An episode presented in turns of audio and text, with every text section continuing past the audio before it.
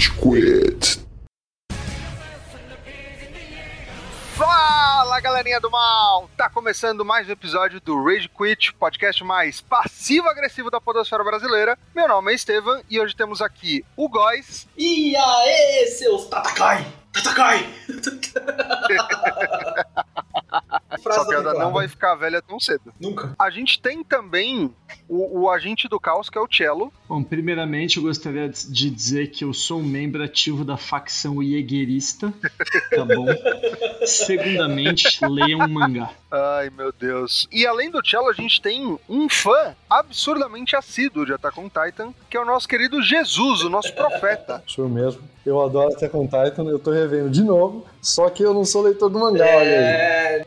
Não aguentou. Eu tô quase acabando, na real. E acaba. Você é precoce. último capítulo é esse mês agora de abril, tá? Só avisando vocês. Acaba agora. Ouvintes, vocês que estão aqui, tanto na Twitch quanto no Spotify, a gente não vai falar do mangá, tá? Depois que passou da quarta temporada ali, podem ficar tranquilos. Marcelo, a gente não vai falar do mangá, né? Tá? A gente vai falar do mangá? Foi isso que você falou? Vamos Não. falar? A gente não vai, senão eu vou até a sua casa e enfio uma tora. Que bom que eu não tô na minha casa, seu otário. Ih, refutado, Estevam. Eu vou onde você estiver, Marcelinho. Não sabe onde eu tô? A gente tem coisas pra falar. Antes de adentrarmos em Attack on Titan, Guys, onde a gente tá nas redes sociais, pros nossos antigos ouvintes e novos ouvintes nos encontrarem. Muito bom que você me perguntou, Estevam. Você encontra o Rage Quit em todas as plataformas de áudio, como o Tambor, ouvinte antigo. Quit Classics. Tamo junto. Na verdade, como Spotify, como iTunes Podcast, SoundCloud, Deezer, todas as plataformas de áudio aí onde você pode escutar os seus podcasts bonitinhos pra vocês conseguirem ouvir as besteiras que a gente fala. Ouvinte, você que só escuta a gente nessas plataformas de áudio, a gente tá na Twitch nesse momento agora, estamos gravando no canal da W7M Gaming, a W7M deu essa moral pra gente de passar pra galera aí nossas opiniões, nossos dois centavos, né? Vocês que esperam tanto nossas opiniões falando sobre tudo aqui, podem acompanhar ao vivo agora gravações na Twitch todas as quintas-feiras, 10h30. A gente tá aqui nesse momento, por exemplo. E você pode conversar com a gente pelas redes sociais. A gente tá no Instagram, a gente tá no Twitter, no Facebook, embora a gente não use, a gente só posta coisas lá do do episódio quando ele sai. E a gente tá também no Discord, ouvinte. A gente reformulou nosso Discord, agora tem um espaço muito legal pra vocês conversarem com a gente. A gente vai tentar entrar lá pra conversar com vocês mais de pertinho, mais tete a tete, mais, mais voz sexy do Amaral. Eu não falo que nem ele, mas eu posso dar uma palhinha aqui pra Olha vocês só, também. eu, eu aprecio a tentativa, mas a voz sexo do Amaral é um absurdo. Você se questiona se é heterossexual algumas vezes depois de ouvi-lo. a voz É Amaral, eu sou Amaral sexual. Amaral- faz, tá? Então- Que definição Uma- incrível. Uma das Amaral sexual, uma das coisas É que é isso, tão é sexy isso. quanto a voz do Amaral é o cabelo L'Oréal Paris do Jesus, cara. É, é foda. Olha esse brilho. Olha essa ondulação. Ó, Olha, olha Eu isso. soltei o cabelo aí pra fazer jus ao nome. Dá uma Olha. chacoalhada aí. Dá uma chacoalhada aí, Kazu. Dá uma chacoalhada. Olha como é leve esse cabelo. Ele voa. Ele parece. É, é- é de propaganda. É foda, né, velho? Não é nada leve, cara. Isso aqui. Me contratem pra fazer propaganda. Monange. Você ouvinte que tá só no Spotify, só no- na plataforma de áudio aí, não tá vendo, né? O, o, o Casou, Jesus, Lucas, os nomes deles aí, mostrando toda a sensualidade com o cabelo dele. Então acompanha a gente na Twitch também. Entre lá no Discord, converse com a gente, é isso. Antes da gente passar pro episódio, então, a gente tem que divulgar o trabalho do Lucas também, né, Ah, Lucas? opa, Pô, Obrigado. o Lucas estreou um canal aí no YouTube recentemente. E, cara, vocês podem acompanhar o trabalho que ele tá fazendo muito legal lá. Ele já falou de Shingeki no Kyojin também, já falou de Attack on Titan. No excelente vídeo Eren, o Coach Supremo. né, Lucas? Seu espaço aberto aí, exatamente. cara. Fica à vontade. Cara, o canal chama Ninguém Se Importa, porque sou eu com os meus devaneios e ninguém se importa muito com o que eu quero, que eu tenho a dizer. Então, se você, por algum acaso, tiver alguma curiosidade, visite esse canal no YouTube, dá uma olhada. Sou eu falando por 27 minutos assim, sobre Attack on Titan e sobre por que o Eren é um coach excelente. Na verdade, por que Attack on Titan é um coach excelente. Esse nome é muito bom pra um episódio inicial, cara. Maravilha. É isso, Estevam. Tamo liberado. Obrigado. É, é isso.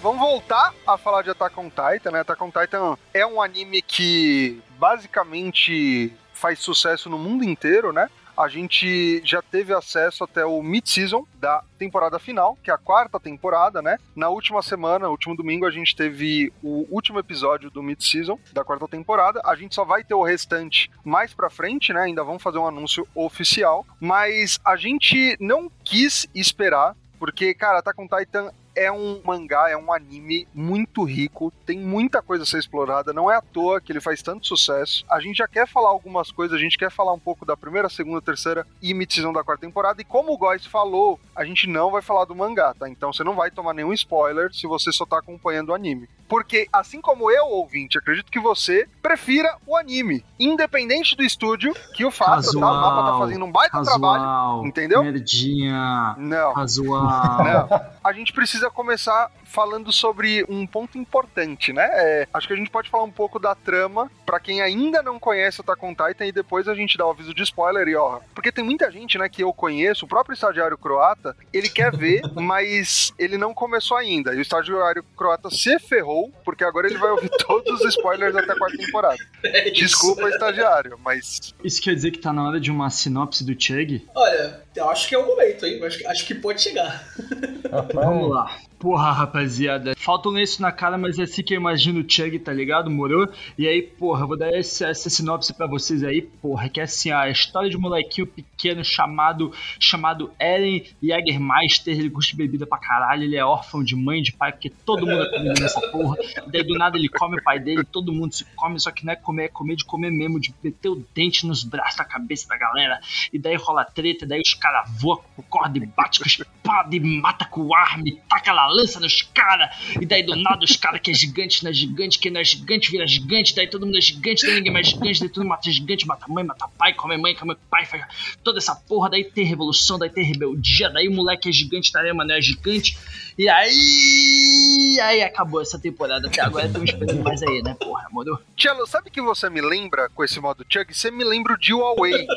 Tá ligado? Do Antes Renato? Era tudo na minha vida. Mas, Kazu, você que já fez um resumo de Attack on Titan no teu canal lá, quer realmente falar o que é Attack on Titan pra quem tá ouvindo a gente? Pô, achei tão bom, cara. Achei tão Foi esclarecedor. bom, mas o Tchelo podia ter só falado. É o UFC de gigante pelado. Pronto, resumiu o Attack on Titan. manda aí, manda aí. Tá, bom, é, até Titan, né? Surgiu um novo Apex Predator, um predador Apex, que se alimenta de humanos. A humanidade foi praticamente dizimada. Apenas alguns sobreviveram porque eles construíram, aparentemente, grandes muralhas de com 80 metros de altura, os seus muros. E é isso, 100 anos se passaram e a humanidade vive numa aparente paz, embora estejam enjaulados, eles vivem como se fossem pássaros. E a nossa história é desses personagens, o Erenzinho, a Mikazinha, que é o, o Sasuke desse universo, e o Armin, que é o nosso garoto super inteligente. Então a gente tem esse trio aí, super batuta, e eles vivem em altas aventuras, grandes emoções. A mãe deles é, deto- é morrer. é- a gente já pode entrar no spoiler, né? Tipo, agora que. É, ouvinte, ó, se você, é, se você não se tocou, ouvinte, a partir de agora, tá? Spoiler Você não alert. tocou, né? João Gordo, João Gordo. Atenção para o alerta de spoilers! Atenção para o alerta de spoilers! Fala, vai te fuder! Sabe daqui, meu! Sa- Sabe daqui, mano! Sabe daqui! Sabe daqui! Sabe daqui! O Attack on Titan, ele começa como se fosse um shonen padrão. Você tem o grupinho Naruto, e aí depois é tapa na cara, até de tapa na cara. Ele tem o seu momento shonen, e- e- ele finalmente entendeu a lição dele. O que basta é determinação, ele vai ser mais determinado que todo mundo. Aí ele não consegue se equilibrar naquela parada lá de movimentação 3D. Ele é tipo um cara sem talento, entendeu? Constantemente o anime ele tá tipo dando tapa na cara do protagonista shonen padrão e a transformação do Eren é uma coisa assim fantástica, porque ele capitaliza muito em cima dessa expectativa que a audiência tem por assistir tanto shonen, sabe? Você tem os, os jonins que eles são pisoteados pela Titã Fêmea. Então, você tem essa coisa do tipo que parece que ele vai introduzir a nova geração. Ah, agora sim, agora eu entendi onde o anime vai. E você não entendeu, cara. Tipo, isso é, um- isso é uma grande magia que tem também no Total, é uma quebra de expectativa constante. A gente tá vendo a quarta temporada que tem muita quebra de expectativa, mas logo no começo, só da gente ter esse desespero que é tão bem transmitido, né? é, Você não tem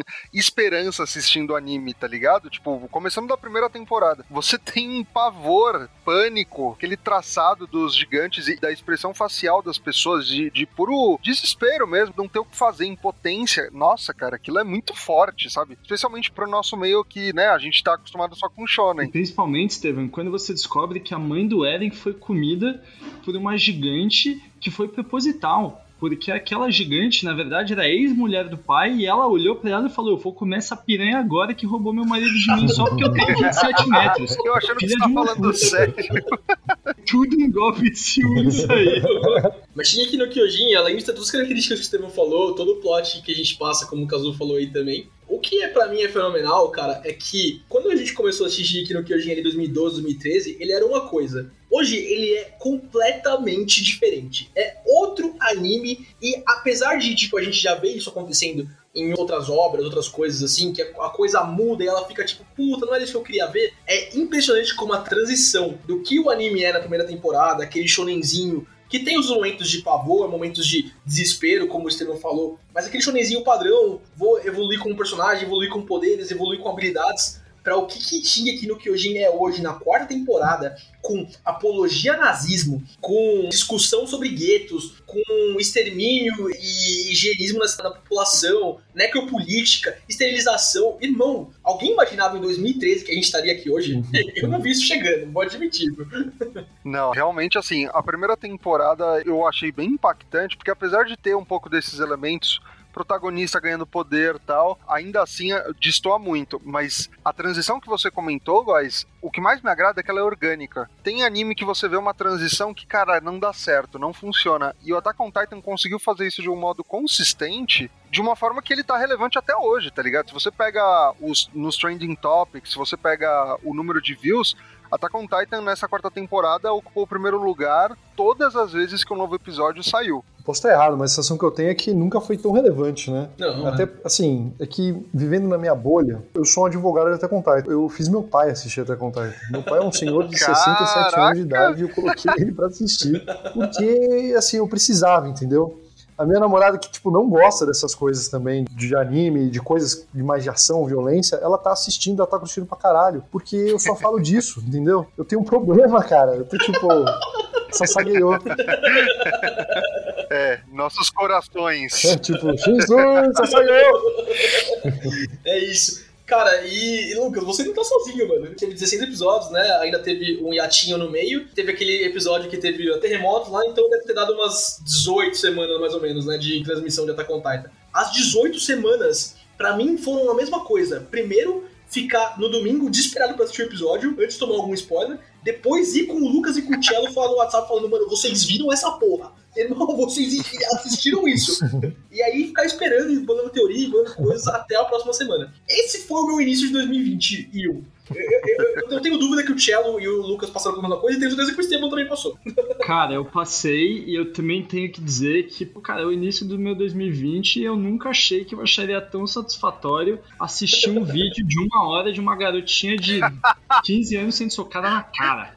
Porra, aquilo, maluco, eu trabalhava com o som dela tomando porrada, velho. Cara, quem tá assistindo isso sem contexto, quem falou, tipo, ah, eu não assisti ainda, mas eu vou, vou dar uma chance, vou ver até agora. Ele tá ouvindo isso. 15 segundos. Spoiler alert, crianças apanham. Essa música é excelente pra você malhar, sabe? Malhar o cardio. Puta! Pra vo... É, você Você rende escuta bem. assim. Olha, Você vai ouvir, tipo. você pode ter o seu rolê aí de malhar, não sei o quê. Eu durmo escutando a Gabi apanhando, tá? Pra mim é um negócio que me acalma, assim. Eu esqueço meus problemas. Tem um efeito diferente. Essa cena, ela dá o que você precisa, entendeu? Se você tá precisando de inspiração, ela vai te dar inspiração. Se você tá com sono, ela vai te dar Ai, dormir. mano. Você quer ir pra É academia? bom. Cara, mas olha, eu assisti o Declaração de Guerra, que é o melhor episódio do anime pra mim. Nossa, demais, demais, demais. Eu assisti em cima de uma bicicleta daquelas que não sai do lugar, sabe? Porque eu tava na casa da minha namorada, ela tem uma na sala, e, cara, de verdade, assim, o meu cardio é horrível. Eu fico um minuto fazendo qualquer coisa de cardio, e o meu, meu sistema nervoso ele fica assim, cara. Desiste. Você não tá desiste. pronto pra isso, você vai morrer. Acabou. vai morrer. Eu fiquei 24 minutos, tipo, mano, indo com tudo, porque o negócio, ele, ele te distrai de um jeito. Eu fiquei tão fissurado vendo aquela construção, aquele diálogo. Eu, eu acho que eu tô queimando um pouco a largada, porque eu já tô falando Vamos desse falar da episódio. primeira temporada. Vamos, vamos começar pela primeira De temporada. fato, mano, com o Casou, velho. Eu também, às vezes, subo na bicicleta e 24 minutos de foi ela que matou a Sasha! Arrebenta a cara dela!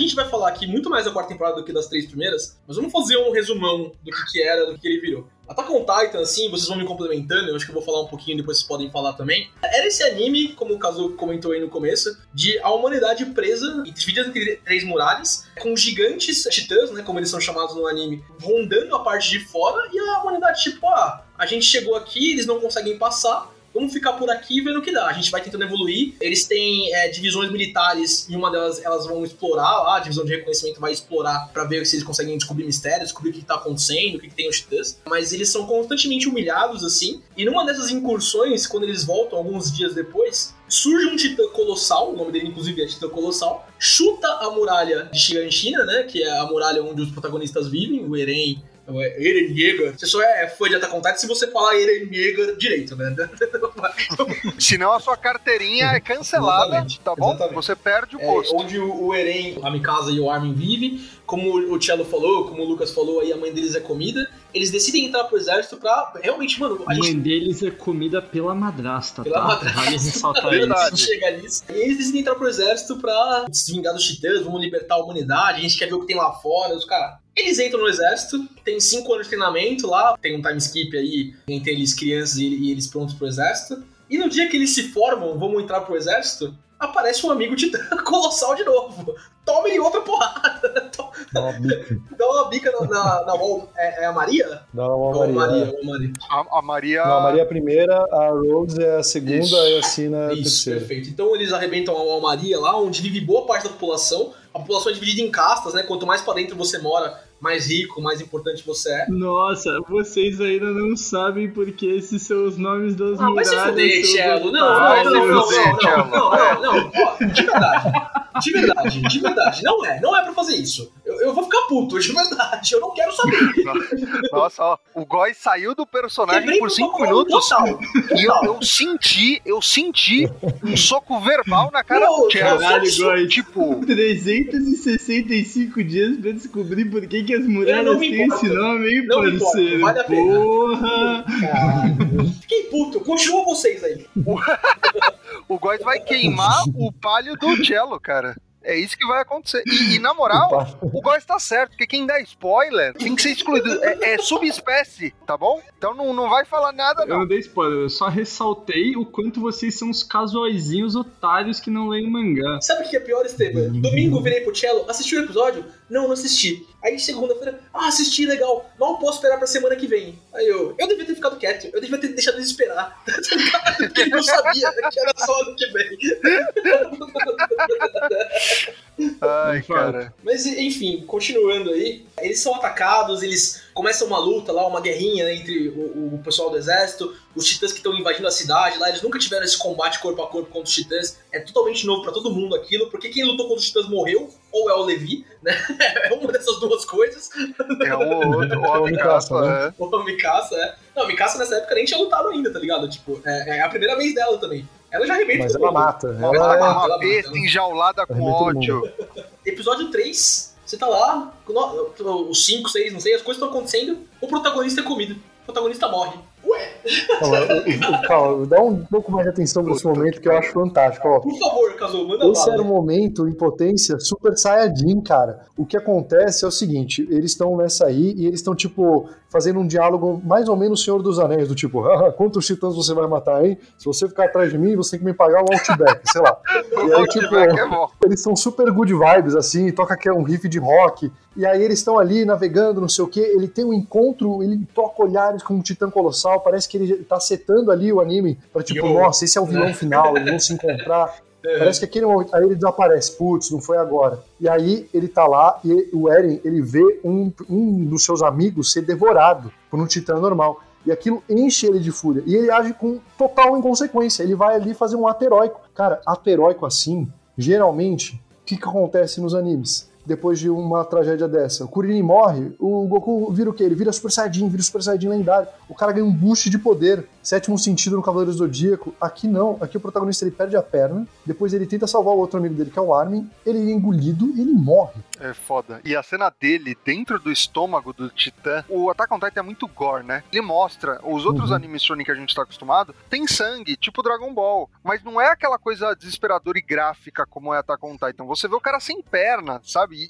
e- e, nossa, é, é Mas foda. teve, é teve bem um foda. anime que me preparou pra, pra essa cena de, Berserk? de Attack on Titan. Quem não viu a Kamega Kill, eu também aconselho a não ver, eu aconselho a Ah. ler, porque a Kamega Kill, na verdade, o motivo é porque acabou na metade, então eles cancelaram, então, tipo, você não tem a história inteira. Então, por isso que em determinado momento. Na verdade, você tem uma história inteira, eles fecham a história desse anime na metade, só que perde muita coisa, mas esse foi, cara, o primeiro anime que eles matavam protagonistas e coadjuvantes importantes. Então, tipo, isso foi uma coisa que, tipo, ajudou a dar uma suavizada, mas mesmo assim, cara, Eren comido foi uma coisa totalmente unexpected. Eu até pensei, tipo, porra, mas se ele voltar, ele vai voltar sem perna. O que, que ele vai fazer?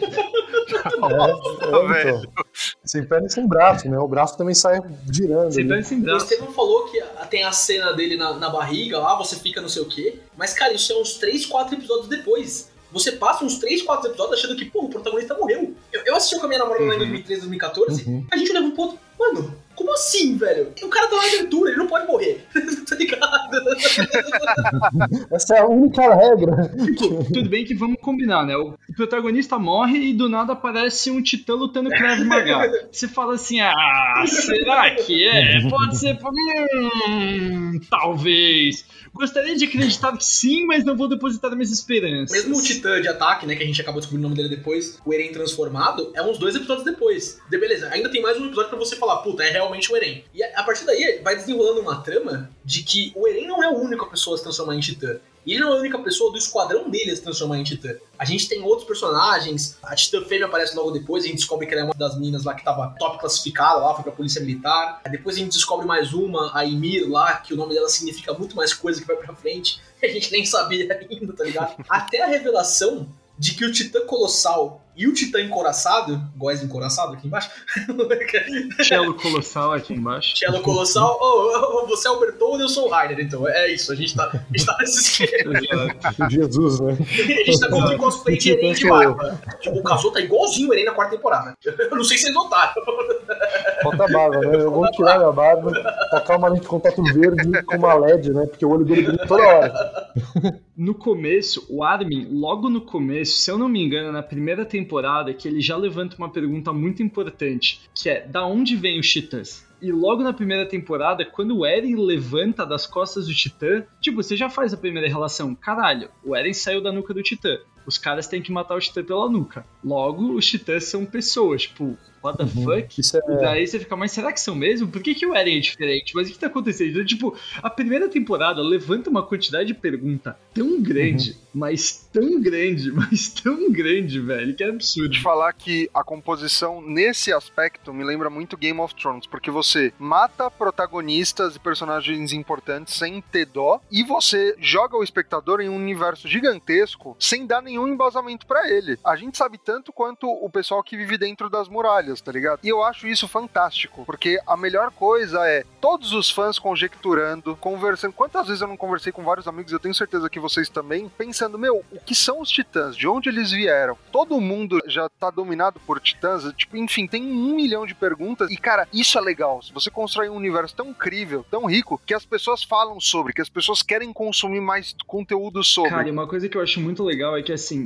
o fato de eles estarem dentro da muralha e você não saber tanto quanto eles da muralha, que, tipo, o Shingeki no Kyojin, apesar de ser um shonen, ele tem os aspectos de um anime Mystery Box. Uhum. Só que, cara, uma parada que eles acertaram muito e que muitos Mystery Box erram é que você sempre tem a mesma quantidade de informação que o protagonista, que são os seus olhos. Uhum. Promise Neverland, pra mim, uma coisa que falhou foi o Mystery Box que a história tava rolando dentro da caixa enquanto você já sabia o que tinha fora da caixa, teoricamente, tá ligado? Você já tinha hints do que tinha fora da caixa, eles já te confirmaram o que tinha fora da caixa, não na totalidade, mas em uma parcela. Então, tipo, Cara, a partir do momento que você tá assistindo o Mystery Box, você já sabe do que tem fora da caixa, enquanto o protagonista não sabe, cara, isso quebra muito a dinâmica, velho. E Shingeki não, velho. Shingeki você sempre tem a mesma quantidade de informação que o Eren e a galera, velho. Isso é muito foda, cara, porque concordo super com o que você tá falando. O Attack on Titan, um grande tema que você tem na narrativa é sobre você ter a informação, entendeu? Tipo, sobre como a informação ela muda narrativas. Isso é um negócio que você percebe até na primeira temporada, enquanto audiência do tipo a informação que era nos dada apontava a gente a achar que ele seria esse tipo de história. E em vários momentos essa nossa quebra de expectativa ela foi acontecendo. E dos próprios personagens. Quando você falou dessa questão dos titãs serem humanos, isso é muito louco, porque eles tinham uma filosofia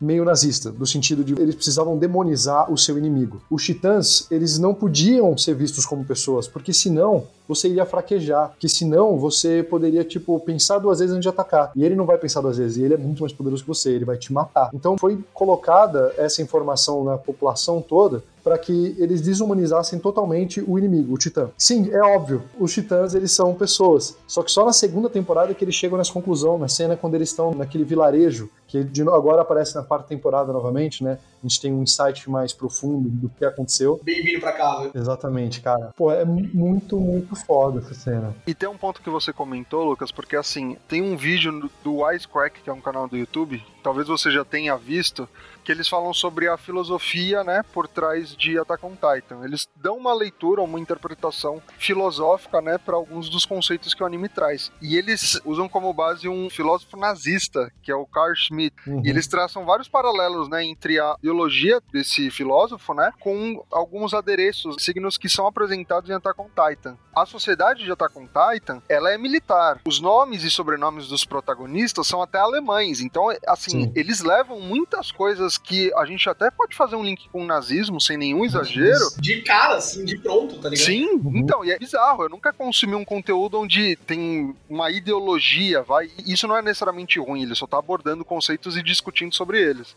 Nazistas, e, e eu tô consumindo esse conteúdo, e ele é bom. Então, tipo, Attack on Titan é controverso não só pelo gore, né? E pelos elementos, o sangue, mas também por elementos da narrativa e alguns conceitos que ele vai apresentando, né? É bem louco isso. É muito foda. Ele tem muita alegoria com o nazismo e isso fica muito mais claro depois, né? E o gore, a gente vai passar pra revelação da segunda, terceira temporada aí daqui a pouco. Mas o gore, eu queria trazer um momento na Emília revela que ela é a titã mandíbula, né? E antes disso, tem vários Jounins, né? Como o Kazuo colocou aí, né? Que é pra defender eles. E eles estão sendo atacados por titãs dentro da muralha que eles não sabiam que tava, porque tecnicamente tecnicamente não tem uma quebra na muralha Arrows, né? Eles não sabem ainda o que o poder do Titã Bestial, uhum. o que ele pode fazer lá com eles. Mas a última Jonin lá que morre, ou a primeira, uma delas, não sei o que, ela é pega pelo Titã, o Titã vai encarando ela e começa a, a morder ela, começa a arrancar os pedaços dela, e ela Pai, Nossa. não, me desculpa, pai. Não era isso que eu queria, pai, não sei o que, falando do pai dela. Mano, essa cena me pegou. Eu não assisti, não consegui mais assistir depois disso, tá ligado? Tive que parar por um tempo, tive... porque a gente não tá entrando tanto nesse tema, e acho que falar só disso em Shingeki no Kyojin é muito batido mesmo, mas o gore é muito, muito, muito pesado. É difícil, é, é visceral muito de assistir em alguns momentos principalmente as primeiras duas temporadas, cara. É ali aquele momento que os titãs são realmente um inimigo, né? Depois a, as coisas mudam um pouco de figura. Uhum. Mas as primeiras duas temporadas ali é, é difícil, é, é, visceral, é complicado. E é bizarro que logo no começo da segunda temporada você já vê uma parada interessante sobre os titãs, é que eles não atacam nenhum outro animal, nenhum titã ataca, por exemplo, cavalos até aparecer o bestial, que a gente vai falar do bestial já já. Uhum. Mas o Bestial é o único titã que ataca cavalo. E depois, ainda por cima, os titãs comem os humanos e vomitam uma bolota de pedaço de humano, uhum. porque, tipo, eles não querem eles. Não tem nada. Eles só, tipo, matam é. eles e tacam fora, velho. Eles não eles são só animal, matam por né? matar. Porque gato mata passarinho e essas porra. Vai matar. Quase, quase igual. Por isso que eu não gosto de gato. Quase igual, boa analogia. Cara, a primeira temporada, a primeira e a segunda tem muito mais elementos de terror mesmo. Os temas que eles lidam são bem pesados. A primeira eu tô revendo agora, pequenas frases que alguns personagens aleatórios ou até principais eles vão colocando ali. E às vezes, a, principalmente a primeira, eu acho que ela não aborda, não aprofunda tanto, mas ela pincela por eles. Então tem essa coisa do tipo, o Jan, ele é um cara que ele passa por uma mudança. Ele é um cara que ele quer ir pro bom e da segurança lá da, do exército militar. Ele se esforçou muito para se tornar esse cara. Ele viu o horror dos titãs, ele viu pessoas que nem o Marco, que a gente descarta ali, mas ele era um dos personagens ali que estavam em pé de igualdade com o Cone, com a Sasha. Ele acabou morrendo. Ele era o cara gente boa, ele era o cara good vibes que dava tipo, pô, você é um bom líder, pô, Armin, você é muito inteligente. Morreu. E aí o Jean, ele tem essa mudança, e é porque ele pensa, cara, esse o Marco, ele teve uma morte absolutamente não gloriosa. O japonês tem muito isso, né? O japonês é o povo que tem essa questão do kamikaze, ele tem essa questão do harakiri, né? Da honra também, quando você, você acaba... A morte significa, a honra, ela é muito importante. Então essa busca, ela tá muito premiada. E aí os personagens, eles ficam questionando isso. Eu preciso ser lembrado, o quem vai contar a minha história, sabe? O Levi mesmo, em vários momentos, ele tá... Ele é o cara que sobrevive, né? Então ele é o cara que vê o, o seu companheiro nos seus últimos suspiros. E o que o cara quer saber é se ele ajudou a humanidade, sabe? O, até quando tem esse tema de tipo, quem vai contar a sua história, sabe? Tem esse bolo da humanidade como uma coisa só, como se fosse uma entidade. E é muito pesado, cara, porque, tipo, realmente tem muita baixa e o, o anime dá rosto para essas coisas, dá voz Sim. para elas, que é um negócio que não acontece em muitas outras obras. Então, e, e, você falou do Levi, na primeira temporada tem uma frase, tem um trecho que ele fala com o Eren, né? Eles estão a cavalo, o Eren fala para ele, né? Ó, eu vou sair e vou ajudar meus companheiros. E o Levi, ele solta uma frase, eu não vou saber replicar exatamente o que ele disse, mas a ideia do que ele passa foi: faz o que você quiser chega um momento que você acaba jogando os dados, acaba sendo um sorte, o acaso. Você não, não tem uhum. certeza do resultado final, você só pode fazer o seu melhor. E, cara, isso no contexto daquela cena é muito forte. Porque o Eren era a pessoa que estava sendo procurada, né? A única pessoa que poderia ter um poder equivalente para se proteger, para fazer frente à Tita Fêmea, é ele. O Levi a gente vai falar mais, só que é um personagem incrível, incrível, incrível. Amo, é amo foda, ó, tá no meu é coraçãozinho aqui, ó. Tá no meu cara, coraçãozinho. Isso é muito foda que você falou, porque não é um cara qualquer falando isso. Ele é Olivai, ele é o cara mais pica que existe naquele universo. Ele é o cara que mais tem confiança e falam que ele matou cento e cacetada titãs, quando, tipo, o pessoal que matou cinco já considera muito foda, entendeu? Então, quando esse cara fala, é uma aposta. Tipo, é, tem as situações você escolhe aonde você vai se arrepender menos, né? Porque tem esse caráter de aposta. Cara, é muito foda. E é bizarro como na quarta temporada ele repete mais ou menos essa fala e ele se questiona do tipo, será que eu fiz a escolha certa? É incrível como essa obra é muito consistente, né? A galera que vai ouvir o podcast, pelo que eu entendi, não vai ouvir a gente falando mal de Naruto, né? Mas Naruto não tem essa consistência, cara. Tem retcon de retcon, tipo, a galera esquece os temas. Mano, até com Titan é muito consistente nos temas que ele trabalha, sabe? Essa fala que ele colocou na primeira temporada, quando, tipo, na superfície, até pela essa transformação, como vocês mesmos colocam, pode parecer que foi uma coisa que o Hazayama, ele simplesmente falou, ah, não, agora eu quero falar de nazismo. E não é o que aconteceu ele estava falando de nazismo já na primeira temporada. Só que a analogia que ele estava trabalhando ali, ela era mais preto no branco. É mais maniqueísta a primeira temporada. E é só na segunda, quando você, tipo, descobre, né, que eles são humanos e que tem Titan Shifters. E na terceira, cara, quando você descobre que, tipo, ali não é a humanidade não, cara. Ali é um faz de conta que, tipo, um rei criou, mas aquele é um povo só, existe um mundo inteiro. Essa narrativa de eles são os únicos humanos, você precisa salvar a humanidade. Isso era mentira, cara. Isso é muito foda. Isso faz sentido demais com tudo que foi contado antes, entendeu?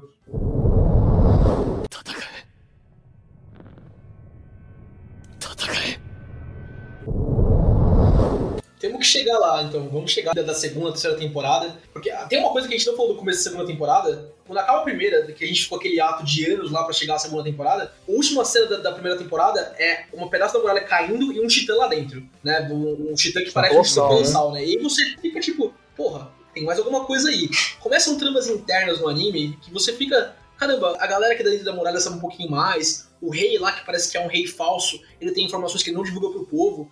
Eu vou ser bem sincero pra falar a verdade.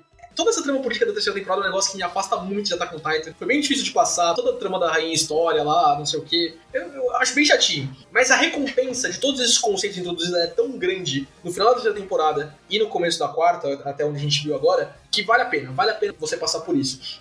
E aí, além de a gente ter três Titan Shifters ali que já são, estão sendo revelados, além do Eren, a gente tem é, a Annie, que é a Tita Fêmea, né? Ela tava no esquadrão do Eren também, naqueles novatos que se formaram na mesma turma lá. A Ymir, que também é outra Titã, não é bem inimiga do, do Eren, mas ela tá num panorama diferente ali, parece que ela sabe mais do que ela aparenta. E você descobre que o Bertoldo e o Reiner, que são dois personagens que estão ali pelo Eren, estão ali ajudando Nossa. eles, fazem parte da narrativa, então, junto com o Cone, a Sasha, o Jean, na, naquela invasão dos, da, da, parte dos vilarejos lá, eles revelam pro Eren no momento que parecia que as coisas estavam virando. Eu sou o Titã encoraçado, ele é o Titã Colossal. Vem com a gente agora ou vai todo mundo morrer. E.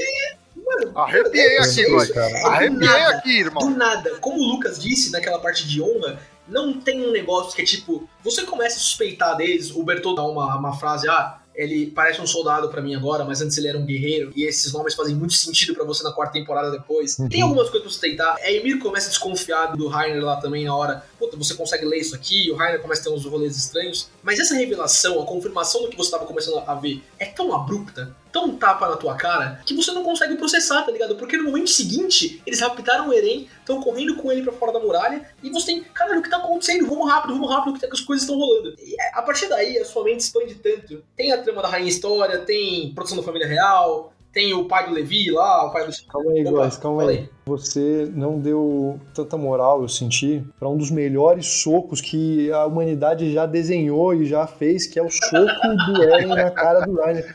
Puta que pariu, É porque, cara, eu concordo plenamente com o que você falou. Esse é o momento que ele quebra muito a expectativa, porque a gente passou um puta sufoco. Esse era o momento de respirar, era o momento de tipo, nossa, vamos respirar, o, o batimento abaixar. E aí ele dá essa revelação, assim, quebrando todas as regras de tipo como essas revelações são feitas. Não é que nem o Darth Vader que fala, Luke, eu sou seu pai, depois do final da batalha, no final do filme. Não, ele simplesmente caga essa informação, porque o Reiner tá quebrando, a psique dele tá quebrando, é Nossa, fantástico. é tão O foda. Eren, quando ele descobre que a Anne é titã e ele precisa lutar com ela na primeira temporada, ele não consegue virar a titã porque ela era amiguinha dele, né? E quem dirá agora o Ryan e o que você, a gente viu essa amizade sendo construída, a gente viu como eles são companheiros. O Eren, aí a gente tem uma grande mudança do personagem dele. Agora ele tá muito mais obstinado. A gente percebe, a gente acha que ele pode ter esse fraquejo, e não, ele, vara, ele fala, seu filho da puta, traidor do caralho, e aí ele começa a, formar a mão de titã, e meu Deus, que choco foda. Sem razão. Esse momento realmente deve ser merecido.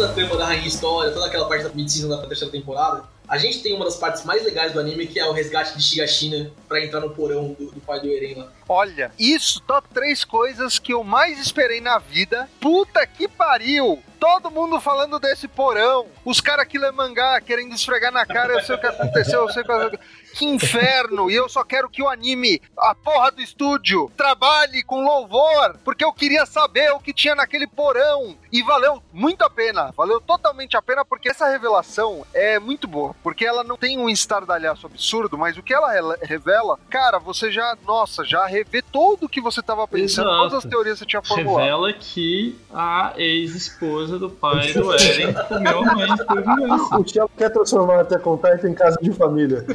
Nada mais de importante tem naquele porão além desse fato específico. Parece que o, abriu aquela gavetinha do escritório tinha uma calcinha da madrasta. Era isso, assim, uma calcinha tamanho GG um titã fêmea. Cara, é que antes da gente entrar nessa revelação, antes de ler o conteúdo dos diários do Krisha lá e o Eren saber o que tá acontecendo e passar pra todo mundo, uma das batalhas mais fodas do anime é o Titã Bestial e o Carroceiro, é uma renca de titãs, contra o Eren, o Levi e a tropa deles lá de, de novos novatos, né? De novatos recém-recrutados. É tão bonito, a gente falou do Levi, a gente pode entrar no Levi mais também, mas é tão bonito a devoção que. O, o Eren chega muito perto pra mim de ser um vilão em alguns momentos. Mas a devoção que ele tem por encontrar a verdade da humanidade, entender as coisas que o pai dele falava, o pai dele foi perseguido e morto lá, quando ele era jovem, na escola e tal. E o final do Eren, naquela decisão entre quem vai virar Titã, com a única injeção de, de titanina que eles têm lá, né? É, entre o Armin e, e o Eren, ele levantando a mão, é, Levi olhando pra ele. Puta, ele já sofreu demais, mano. Não, não dá. O Armin é um bosta aí, manda pra ele. não vai rolar, tá ligado? O Armin, o Armin é foda, velho. Ele O é. Armin ele é. foda. Ele, O ele, Armin é ele- foda. ele fica, ele fica.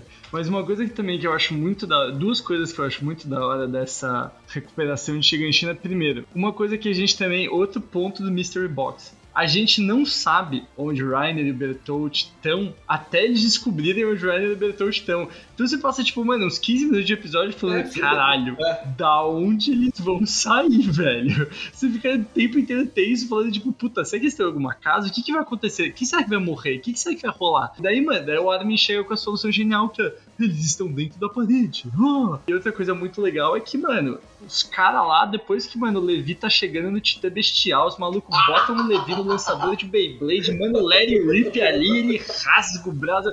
É a Beyblade! Tá, tá, tá. O sacrifício do Armin eu achei muito bem colocado. Uhum. Ele usa o que ele até então tem de melhor, que é o cérebro dele. Ele é um dos maiores estrategistas do povo dentro da muralha, tá ligado? E, e a forma como ele se sacrifica, né, Pra conseguir acabar com o Colossal, puta, é fantástico, cara. É É, muito fantástico. Então É ninguém vai foda. falar mal dele aqui não, Exatamente, viu, é ele que descobre onde tá o Ryan e libertou. Mas esse momento, Não, é real. É muito Exato. foda, cara, porque ele sabe que o Eren não vai deixar ele se sacrificar. Então ele fala justamente o que ele precisa pra convencer o Eren de que, tipo, não, eu tenho muito a que viver ainda, eu sou medroso. Ele tem que lembrar pro Eren de que ele é medroso. Ele fala, Eren, só quando estiver muito quente, porque o Titã Colossal ele solta um vapor que derrete a cara de todo mundo, eu vou soltar aqui, porque eu, você sabe, meu sonho é ver o mundo pra lá das muralhas, é conhecer água congelada, conhecer o mar salgado, conhecer terra derretendo, que é os vulcões. É nisso que a gente vê que, tipo, quando a gente lembra que o Armin, ele, ele é uma pessoa, que ele tem sonhos, ele tem vontades, ele tem uma agenda de coisas que a gente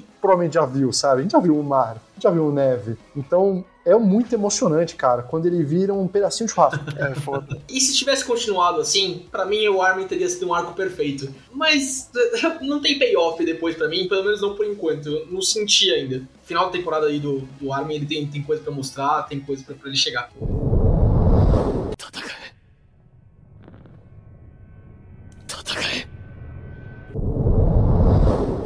Desse arco de Shigashina, a gente entra na- nos diários do Krishna, né? Os diários do pai do Eren e o que, que tá acontecendo de verdade. E é aí que a, a- tua cabeça explode, tá ligado? É aí que o anime virou outra coisa. É aí que. Já, já tinha virado outra coisa, né? Já, já tava crescente. A Batalha de Shigashina, pros últimos três episódios da terceira temporada, cara, é, é sem chão. Eu falei, mano, eu tô vendo o episódio errado, não é possível. O que, que tá acontecendo, tá ligado? Cara, é fantástico. O que, que vocês achavam que vocês iam descobrir antes? Tipo, tentem recordar sei, nas suas cabeças. O que, que vocês achavam que eram os guerreiros? O que, que vocês achavam que vocês iam descobrir ali? Eu não sei, pra mim tava bem claro, assim, já, pelos rolês do Toad, do, do Rainer, da Ymir, principalmente pelo encerramento da, da segunda temporada, aquela musiquinha tensa que tá contando a história dos titãs atrás, não sei se vocês lembram desse encerramento, que tem as gravuras dos titãs, naqueles livros que o pai do Krishna Uhum. mostra pra ele, não sei o quê. Tem alguma coisa estranha, mas eu achava que talvez tivesse uma quarta camada de muralha, ou uma sociedade que visse afastada, naquele mesmo rolê. Imaginar que tinha um mundo inteiro, a história do mundo continuou, tá ligado? Os Tecnologia. caras estão ali exatamente na Primeira Guerra Mundial, ali mais ou menos, é, lutando contra Uhum. outros países, fazendo aquela, aquela política imperialista de anexar, né? Novas fronteiras, novas coisas. Imaginar que, tipo, a Ilha Paradis, que é como a gente descobre que é o nome, né? Onde o lugar onde eles estão, é meio que uma cultura de laboratório, uma placa de Petri, assim, no qual você enxerga uma sociedade inteira e tá ali controlado porque eles servem de poder pra uma outra nação que domina o mundo. É indefinível, é, é difícil de saber como lidar com processar as informações. E eu sou um cara que tô assistindo, tô esperando uma, um reviravolta, um plot, alguma coisa que vai me fazer continuar assistindo aquilo. Imagina você ser um personagem nesse universo. Imagina você ser o Eren, abrir aquele jornal, ter o teu pai contando tudo aquilo pra você e você começar a reviver as lembranças, porque você descobre também que você comeu o teu pai, o que deve ser um pouquinho traumático. Puta que pariu.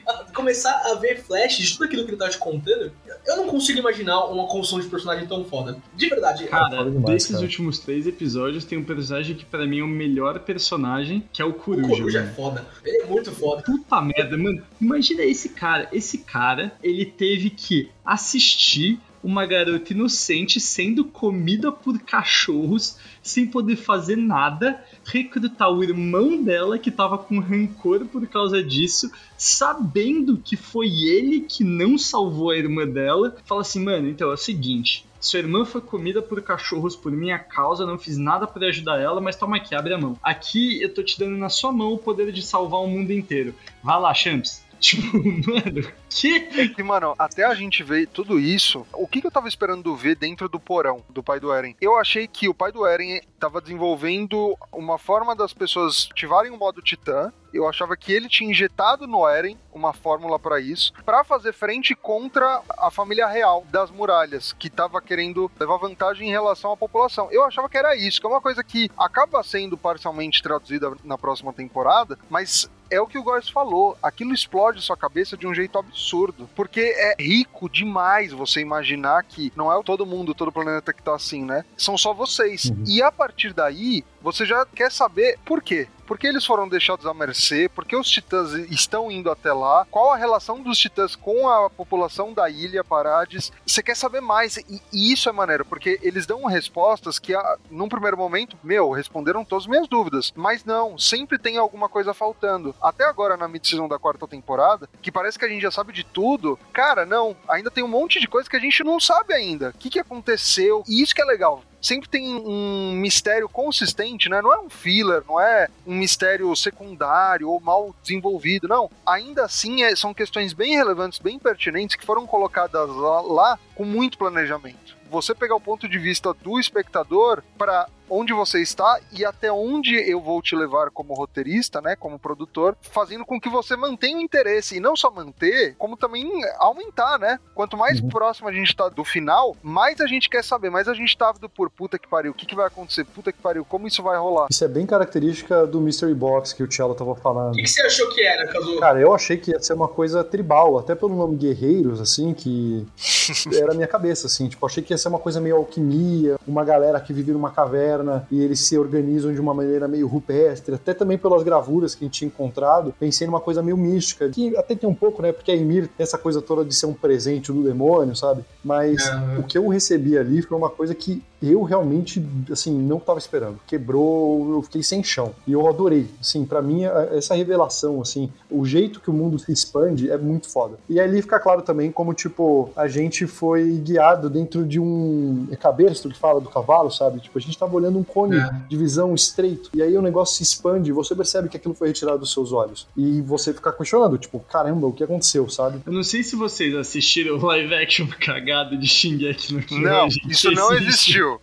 Isso não existiu. Eu, eu, não- eu coragem. Eu vou dar, eu Fanfic, vou dar esse spoiler aqui de onde os titãs estão pelo live action, porque todo mundo já sabe que não é mais isso, tá? No live action, a história é que os titãs são uma tentativa de tentar criar super soldados, tipo, é o nosso mundo do jeito que é hoje, e daí eles tentam criar, tipo, uns super soldados, dá errado, viram titãs, os titãs destroem o mundo inteiro e o mundo regride pra Ilha Parades. Tá ligado? Então é Você isso tá que me acontece. zoando. Juro, tô de sacanagem. Mano, quando eu assisti, como eu já tinha visto o live action, na verdade eu vi metade do live action porque eu tava num voo, no avião, e eu falei, mano, tinha no avião pra ver essa porra. Eu falei, ah, mano, vou ver. É o Wilson procurando Nemo pela 28 vez. Não, agora você sabe, vai procurando Nemo, né?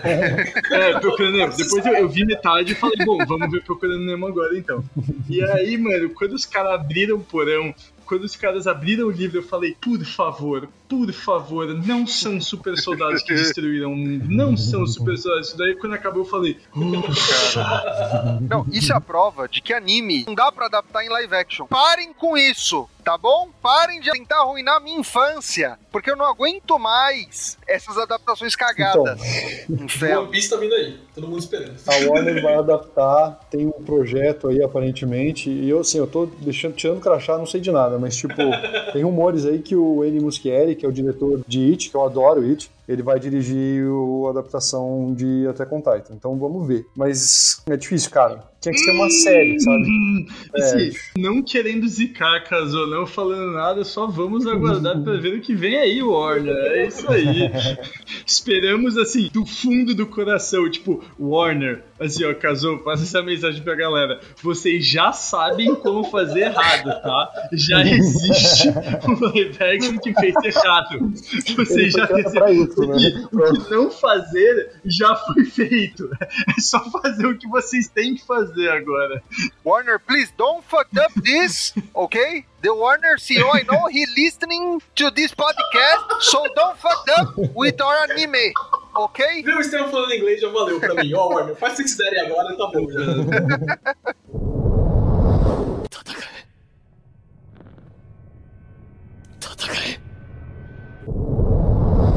Vamos lá, vamos lá. Final da terceira temporada, começo da quarta. Calma, desculpa, desculpa, coisa. Um último adeno, um último adeno sobre o live action.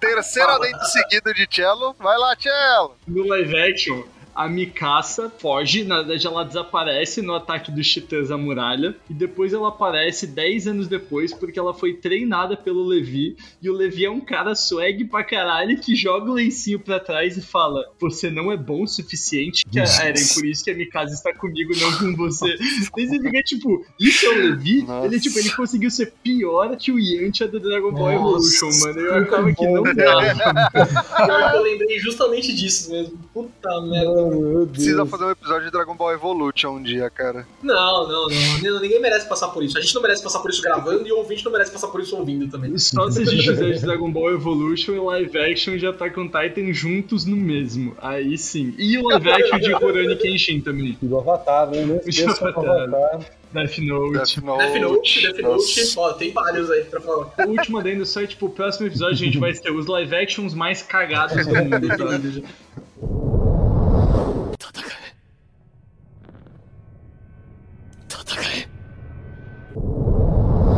O que, que é apresentado pra gente? O que, que é essa explosão de cabeça que a gente fala? O que, que, que aconteceu? A gente pincelou aqui algumas vezes. É, o mundo é muito mais do que isso, o mundo evoluiu os 100 anos que a Ilha Paradis ficou parada. Mas além disso, tem uma questão de inversão, como o Lucas falou, de tirar o cabresto aqui, inversão de papel, inversão de visão sobre quem que realmente tá certo e quem tá errado. Porque toda aquela metáfora nazista, propaganda de expansionismo, nacionalismo forte, Sasageyo, tá ligado? Segunda temporada é, e tal, ela é invertida quando a gente vê que o povo que tá preso na Ilha Paradis eles são parte de um povo que vive em guetos, numa representação da Alemanha pré-Segunda Guerra Mundial, que se fosse mais cuspido e escarrado, eu teria que estar limpando aqui o meu rosto.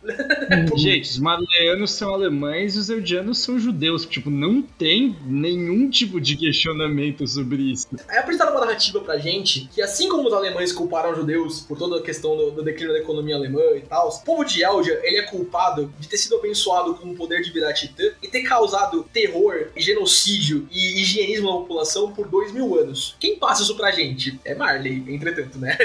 É a população que tá no controle ali agora, na justificativa que eles têm ali pra manter aquele pessoal encarcerado. Mais do que isso, mais do que meramente existir uma separação de castas, uma separação de você é um povo inferior ou isso. Marley usa, Marley é a representação do, do povo que domina os Eldianos, eles usam o poder de quem é de Eldia para justamente dominar outras nações e para manter o próprio povo de Elva sob controle. Então aqueles guerreiros que a gente falou um pouquinho tempo atrás, eles são pessoas jovens, crianças escolhidas entre o que só pode ser traduzido para mim como uma juventude hitlerista, para mim outra metáfora cuspida e escarrada, no qual eles são picados assim, são draftados. Jojo Rabbit. Jojo Rabbit. Jojo Rabbit total. Eles são draftados, são picados para assumirem o papel desses guerreiros, desses novos titãs com poderes especiais, titãs conscientes que dominam os outros titãs e para atacar outros povos, atacar outras coisas. O inimigo que era traduzido como o titã, era traduzido na primeira e segunda temporada como aquela figura monstruosa que tá só atrás de destruir o seu corpo, acelerar o seu corpo. Ele é shiftado para completamente outra coisa, tá ligado? No no final da terceira temporada, o Eren já tá não, agora o inimigo tá ali no mar. O começo da quarta temporada é completamente outra coisa Eren. Mas essa mudança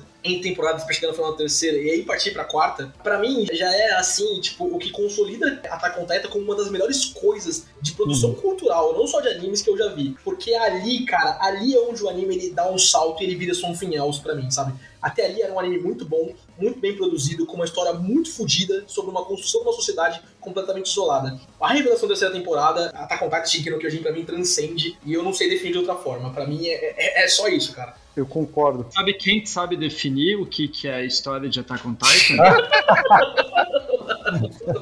Ouvinte que não está vendo essa cena, o Cello colocou um óculos de sol e agora vai personificar uma, uma pessoa, né? Porra, fazendo uma sinopse assim, tem os nazistas que são os caras do Marley, do Marley eu, do Labrador, e tem os, os, os judeus que são os caras do Eldia, tá? E daí o que acontece é o seguinte, mano, os Labrador pega nos caras do judeu e fala, aí, ô judeu, tu fica no teu canto aí que senão eu vou te dar porrada aí, morou? Senão eu vou ficar grande pra caralho, vou pisar na tua cabeça e comer sua mulher de, de, de dente, morou? E daí os marleianos vai lá, e daí eles fodem tudo judeu, daí o judeu fode de novo, retalha, daí tem briga porque tem judeu numa ilha, tem judeu no campo ali, daí tem judeu em todo lugar, daí os nazistas ficam lá e ficam querendo matar judeu, mas os judeu mata judeu, parasitando e matar todo mundo, todo mundo morre nessa porra, até que do nada tá tudo não resolvido e todo mundo continua morrendo. Pior, Pior que é, então, não tá errado. Não tá errado.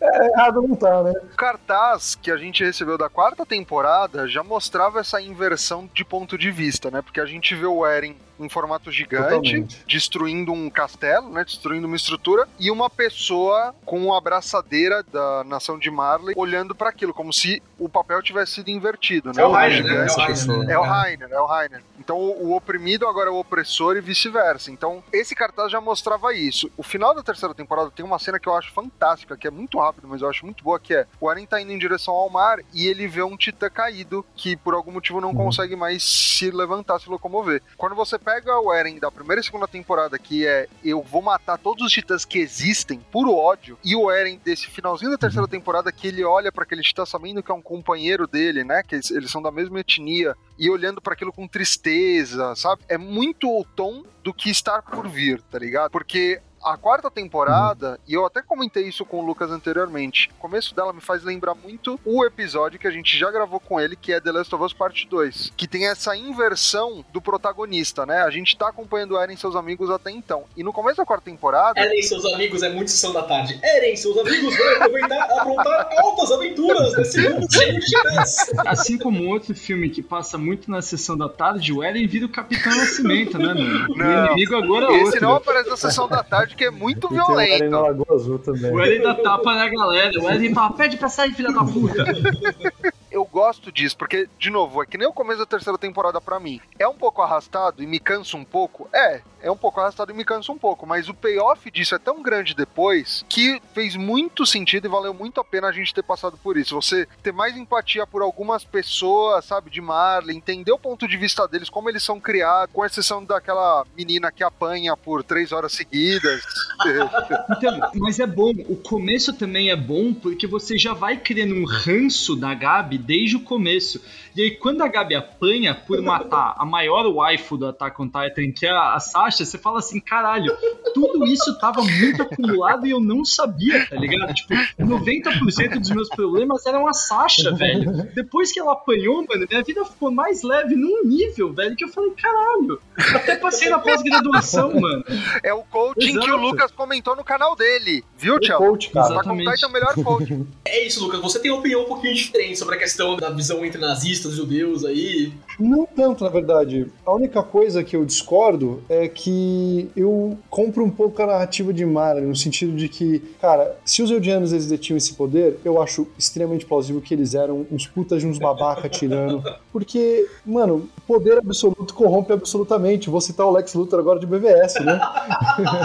tipo, cara, os titãs, eles eram fortes pra um caralho. Sim. Então, qual que é a diferença? Onde que eu acho que essa narrativa ela fica mais frágil, comparada com o nazismo, especificamente falando? Os judeus, eles nunca detiveram esse poder todo. Eles foram os bodes expiatórios, entendeu? Eles foram, tipo, aonde que eu consigo personificar meus problemas? Ah, os judeus, entendeu? Isso foi o que aconteceu no nazismo. Aqui não. Aqui, os eudianos, que são os judeus nesse mundo, eles eram de fato os monstros. Só que isso não faz com que você tenha que pagar os pecados, necessariamente, dos seus antepassados de milênio, entendeu? Porque é exatamente o que está acontecendo aqui. Depois que tem essa coisa toda do golpe do rei Fritz, que ele sai e cria Paradis, né, a, a ilha, os eudianos que ficam ali, eles são absurdamente segregados. Eles vivem em campos de concentração, essencialmente. E depois é o que a gente vê com, o pai, com a irmã do Grisha, o próprio os pais do... que eram os pais do Zeke, era, no caso era o Grisha, Grisha. mesmo, que eles estavam num dia de poder visitar É é, a cidade, e aí, tipo, eles são tratados como se fossem cachorros sarnento, jogam água nele, jogam mangueirada pra eles irem embora, esse tipo de coisa. Então, eu acho que o, ódio que os marlianos têm pelos eldianos, eles são mais justificados do que o ódio que os nazistas tinham pelos judeus. E eu acho que, pra fins dessa narrativa, faz sentido.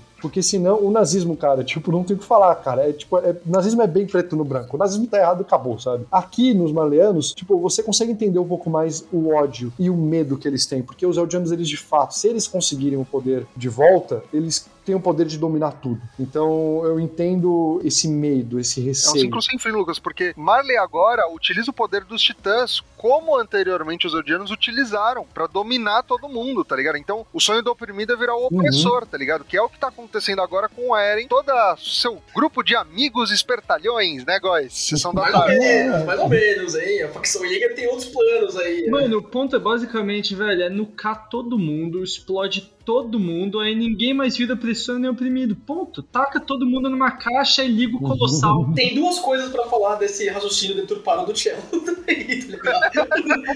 Acho que a gente pode até entrar nisso depois, porque eu queria falar tanto do começo da quarta temporada. A gente tem o Rainer com o psicológico tão quebrado assim no começo. A gente realmente tá vendo pela visão dele, principalmente pela do Falco, né? Que é um desses candidatos a guerreiros da próxima geração aí. Que, cara, é, mostra assim que, beleza, tem toda uma sociedade oprimindo eles, mas os caras são realmente brainwashed, tá ligado? Ah, Gabi é uma escrota, a gente odeia ela, uma hora ela apanhando é pouco, ou pra dormir, tudo bem. Mas, mano, é, é triste você ver um personagem que, tipo, tem 12, 14, 15 anos, que tem essa cabeça tão centrada pra odiar alguém e pra se odiar no processo autodestrutivo ao mesmo tempo, porque toda vez que ela tem oportunidade, ela fala: não, a gente tem que pagar pelos nossos pecados, eu sou uma marleiana honorária, eu não quero ser que nem esses demônios, ácumas aí, não sei o que. É tão forte isso, tão forte que, realmente, como o Estevam falou ali, a gente tem uma construção dos personagens antes da terceira e segunda temporada, mas nesse começo de quarta, o crescimento que o Rainer ganha, é, o Zeke ganha um crescimento absurdo também, você começa a entender o que, que o Zeke tá acontecendo, Uhum. tá ligado? E é muito foda isso. A gente entra em outras coisas assim, mas eu queria entrar nisso que o Tielo falou. Beleza, a gente tá usando titãs pra combater titãs, a gente tá usando titã pra exercer o poder, assim como o Império de Eldia fazia antes, agora a Emiley fazendo e agora Paradis quer fazer também. Mas a gente vê que a evolução do mundo tá chegando num ponto onde eles têm uma final agora, que é o Júlio da Terra lá, que é o plano que eles querem executar no começo da quarta temporada e que aparentemente a facção Jäger quer fazer também. Mas cada vez mais o gap tecnológico ele diminui e as outras nações estão começando a catch up com Marley. Uhum. Então o Marley, além de só dominar, começa a fazer alianças e começa a tratar a Eldia como um inimigo comum. Ó, a gente usa os brothers aí, a gente usa arma nuclear, mas quem tem arma nuclear pra caralho é quem tá na Ilha Paradis. Vamos unir o mundo inteiro contra um inimigo comum? Vamos se unir assim, vamos começar isso. Não é mais aquela questão de tipo, eu tenho o Big Stick, né? A doutrina do Big Stick lá nos Estados Unidos, tá ligado? Outros paralelos com o nazismo aí. A gente pode ficar meia hora falando disso, mas não vamos eu vou usar o porretão aqui pra cacetar vocês. Não, o porretão tá ficando cada vez menor, tá ligado? O gap tecnológico cada vez mais diminui a força que o Titã Uhum. é, sozinho, né? Não com os nove ali juntos, mas o Titã sozinho tem pra dominar outros impérios. A gente fez isso no começo da quarta temporada, quando eles estão invadindo a nação lá do que parece ser uma representação do Oriente Médio, tá ligado? Eles já conseguem furar o coraçado. Que é o que o Tybur tenta fazer, né? Que é o líder de uma das Exatamente. famílias lá. Ele Uhum. justamente traz toda uma história à tona pra falar pra todo mundo, tipo, galera, o inimigo é Parades, tá ligado? O inimigo não é quem vocês estão achando que é. E aí eu devo ressaltar que a gente entra numa sequência de começão de cu que Nossa, puta pariu, velho. Só que antes de entrar nessa comissão de cu, o que o Góes estava falando, nesse começo da quarta temporada, a gente tem essencialmente o começo de um novo anime, né? Porque a gente não vê Parades, a gente não vê nossos protagonistas, e se alguém começar a ver a quarta temporada como se fosse a primeira temporada de um anime novo, a gente tem nossa molecada mirim ali, que é a Gabi, é o Falco, a Gabi é o Naruto, a Gabi é o Eren, a gente tem o, o outro que ele não é tão talentoso, tem um pouco mais de empatia, ele tem que se esforçar às vezes um pouco mais, e aí a gente vai vendo a narrativa, a gente tem os Jonins, que são os guerreiros, a gente vê o treinamento, a gente vê qual é a escala de poder, o que, que os mirins vão se tornar depois do treinamento deles, e a gente tem definido o inimigo, né, que é, que é Paradis, que são também essas outras ilhas. É um novo anime. A gente odeia tanto a Gabi porque a gente sofreu, de certa forma, a mesma lavagem cerebral que ela sofreu, só que ao contrário. A gente foi treinado ao longo da primeira, da segunda, da terceira temporada para odiar Marley, enquanto ela foi treinada para odiar Paradis. E eu acho que essa estrutura narrativa, ela é proposital. Quando ele organiza dessa maneira, o Hazayama ele tá obrigando a gente a colocar as nossas próprias vieses em perspectiva. Eu odeio a Gabi. Assim como o Tiela, é muito satisfatório ver aquilo, mas se você racionalmente para pra pensar, cara, ela é uma vítima disso tudo e é compreensível ela enxergar o mundo dessa maneira. Esse maniqueísmo que ela faz facilita muito com que ela consiga seguir com as tarefas dela com mais determinação. É por isso que ela conseguiu atirar na Sasha, sabe? É por isso que ela corre mais rápido que os outros, é porque ela tem um objetivo claro. Essa é a mesma determinação que abastecia o Eren. É igualzinho, só que invertido. Sim. né? E agora a gente pode Total. falar do pau comendo louco no ó.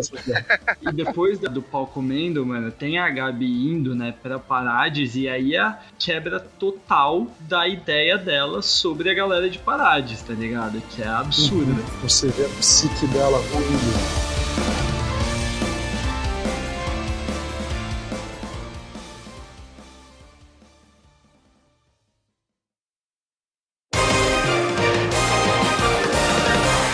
Recapitulando pra quem não lembra, apesar de tipo, eu acho impossível alguém não lembrar dessa porra dessa cena, que é o Eren virando gigante, rasgando aquele prédio no meio, pegando o Tybur com os dois braços, as duas pernas quebradas e mandando ele pra dentro, que nem, mano, amendoim japonês. E antes disso, a gente tem a revelação de que o Eren é Uhum, o Eren. Exato. Porque, cara, até então a gente não sabia. A gente tava, cadê, cadê? Porra, tudo bem, legal ver a visão, né, de Marley, mas cadê os, os protagonistas? E, meu, quando você vê que é o Eren, eu não sei vocês, mas eu fiquei em choque. Eu falei, caralho, que genial a forma como, esse, como ele apareceu. O Eren tava parecendo um mendigo de guerra. O Lucas falou um pouquinho antes, a gente tava conversando, mas cara, declaração de guerra, antes do pau comer, a conversa entre o Eren e o Rainer, o Rainer tá crente que o Eren tá ali pra se vingar, pra matar ele pessoalmente antes de virar titã e comer a porra toda, tá ligado? Destruir a porra toda. O Eren tá no olhar sereno ali, triste até, tipo, não, você fez o que você tinha que fazer e eu vou seguir o meu caminho aqui agora também, tá bom? O episódio inteiro é uma tensão que contrasta tão grandemente com a se- serenidade completamente deturpada que o Eren passa ali naquele diálogo, que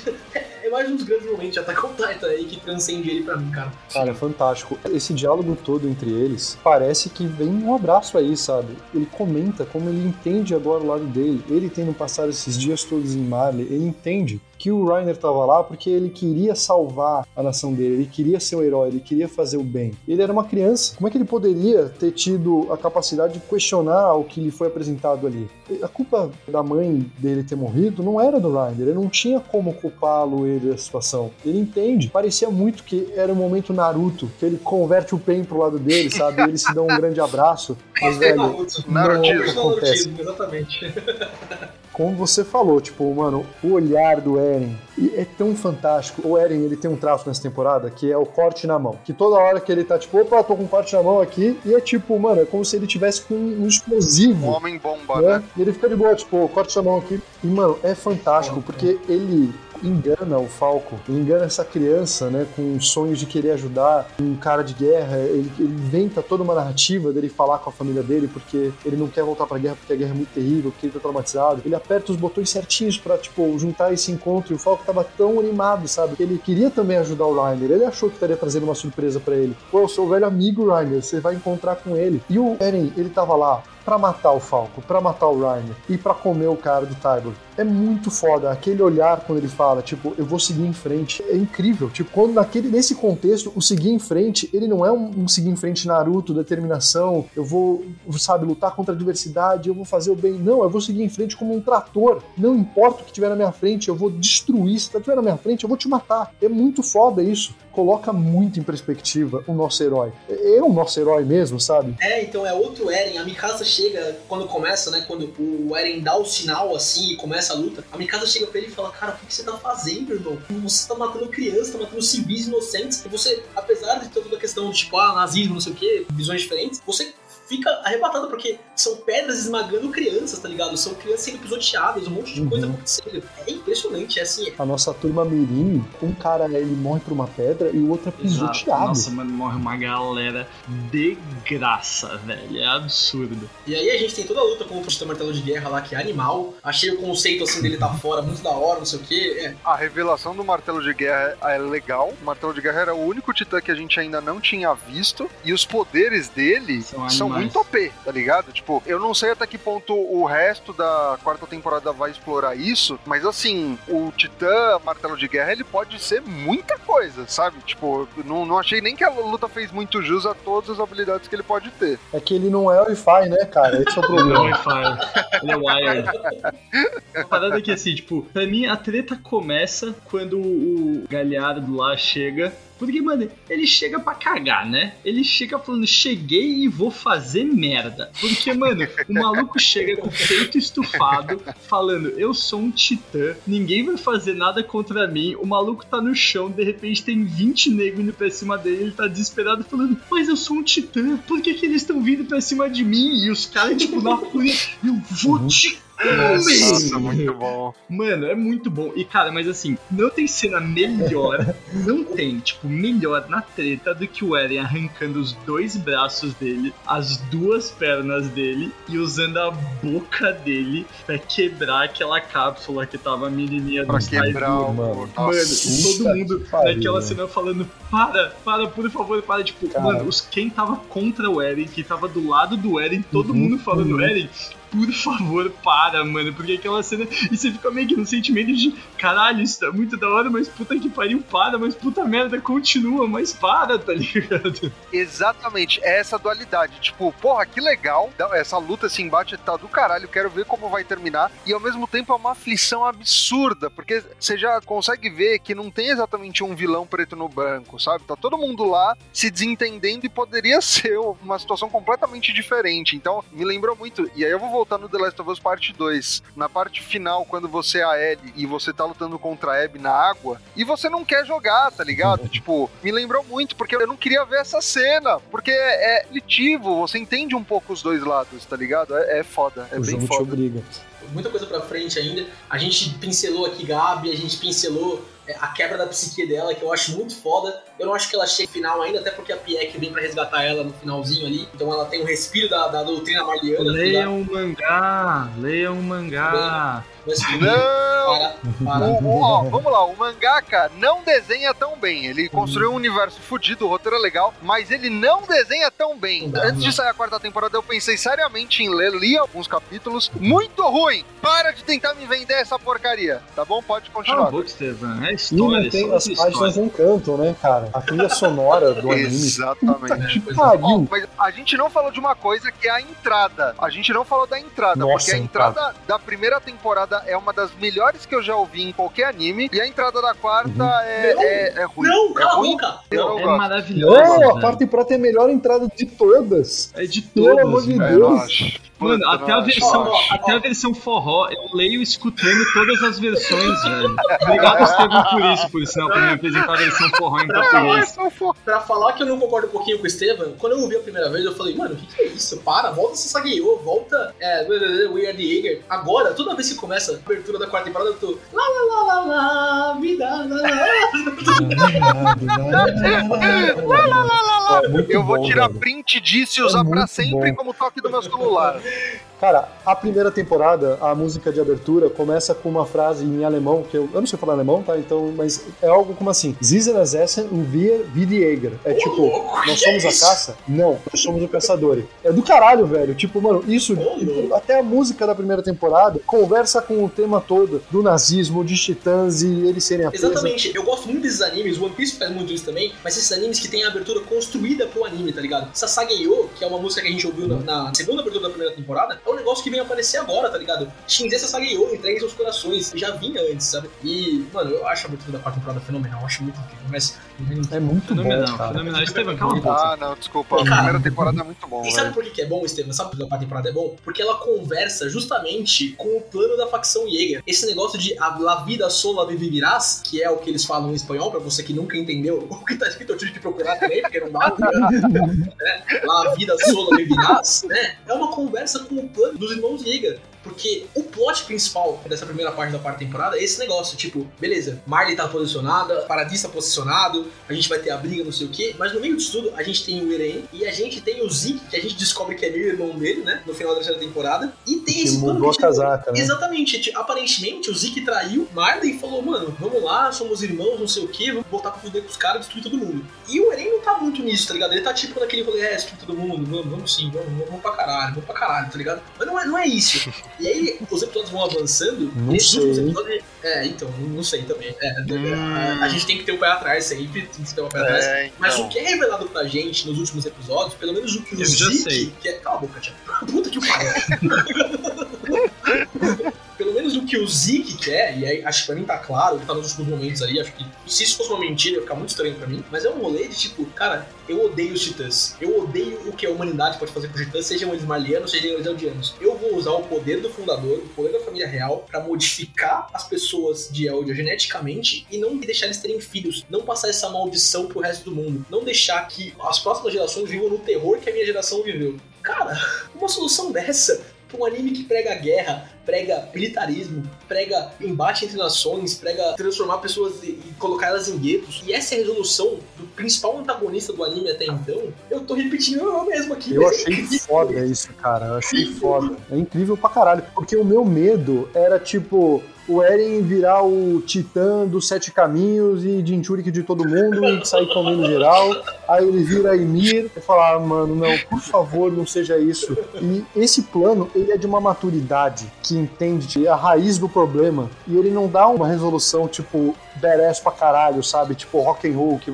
Não, é, é tipo assim, vocês vão velhinhos, sem ter filhos. É meio anticlimático, mas é de uma realidade, sabe? É, de- é- é muito foda, cara. É, não tem outro jeito de descrever, cara. A gente ainda vai ter muita coisa, tá ligado? De Attack on Titan. O final desse medicina da quarta temporada é insano. Primeiro pelo que acontece com o Levi. Nossa. Né? O, o Levi explodindo junto com o Zeke ali. É, de você ficar tipo, caralho, não, ele não. Se acontecer alguma coisa com o Levi, eu vou acabar com o Japão. Ouviu, caralho? Vai virar minha ilha Parades. E o final ali, onde a gente tem a Pique voltando, tá ligado? E aí ela trai o Eren, é, como todo mundo sabia que ia acontecer, né? Ninguém comprou, né? Esse rolê da Pique. Não, não, não, tô do seu lado, hein? Tô do seu lado.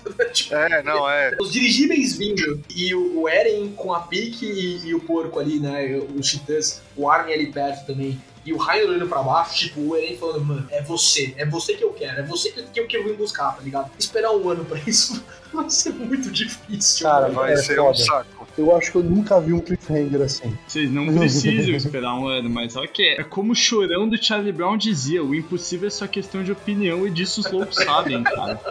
Vai se foder, Cello. Eu, eu tenho uma animação tão boa, tão bem criada. E ele complementou com Skate Sunshine. Esse é Cello e da obra de Chorão. Além da animação do que o Estevão fala, cara, eu não quero ler o mangá, porque pra mim, eu, eu só voltei a acompanhar. Eu assisti a Shingeki no Kyojin na primeira temporada, semana a semana, mas na quarta agora eu voltei a acompanhar e voltei a acompanhar com vocês, tá ligado? Com o Kazu assistindo, com o Cello assistindo. O Estevam a gente não conversava tanto sobre, mas sabia que ele tava assistindo também. A gente, eu e o Estevam, a gente geralmente guarda opiniões um do outro pro episódio, pra, pra- pra ser um pouquinho mais legal. Porque normalmente tem treta e sangue. Exatamente. É Então a melhor. gente não conversa, mas eu sabia que ele tava assistindo ali. Esse rolê da gente tá fazendo aqui, eu não vou conseguir traduzir no mangá. Não vai ser a mesma coisa, não cara. precisa traduzir no Não, mas não mangá. é a mesma coisa você ver o Eren explodindo lá o bagulho comendo o Fritz lá, do que você ler isso numa página. Pode ser tão Uhum. legal quanto, mas o sentimento não é o mesmo. O sentimento de tipo, caralho, com a música É. tocando atrás, e as expressões e as coisas em movimento, é outra coisa, mano. E tem outra coisa, né? O mangá, você acaba vendo as duas páginas ao mesmo tempo, sabe? Então o seu cantinho de olho, você meio que viu essa cena.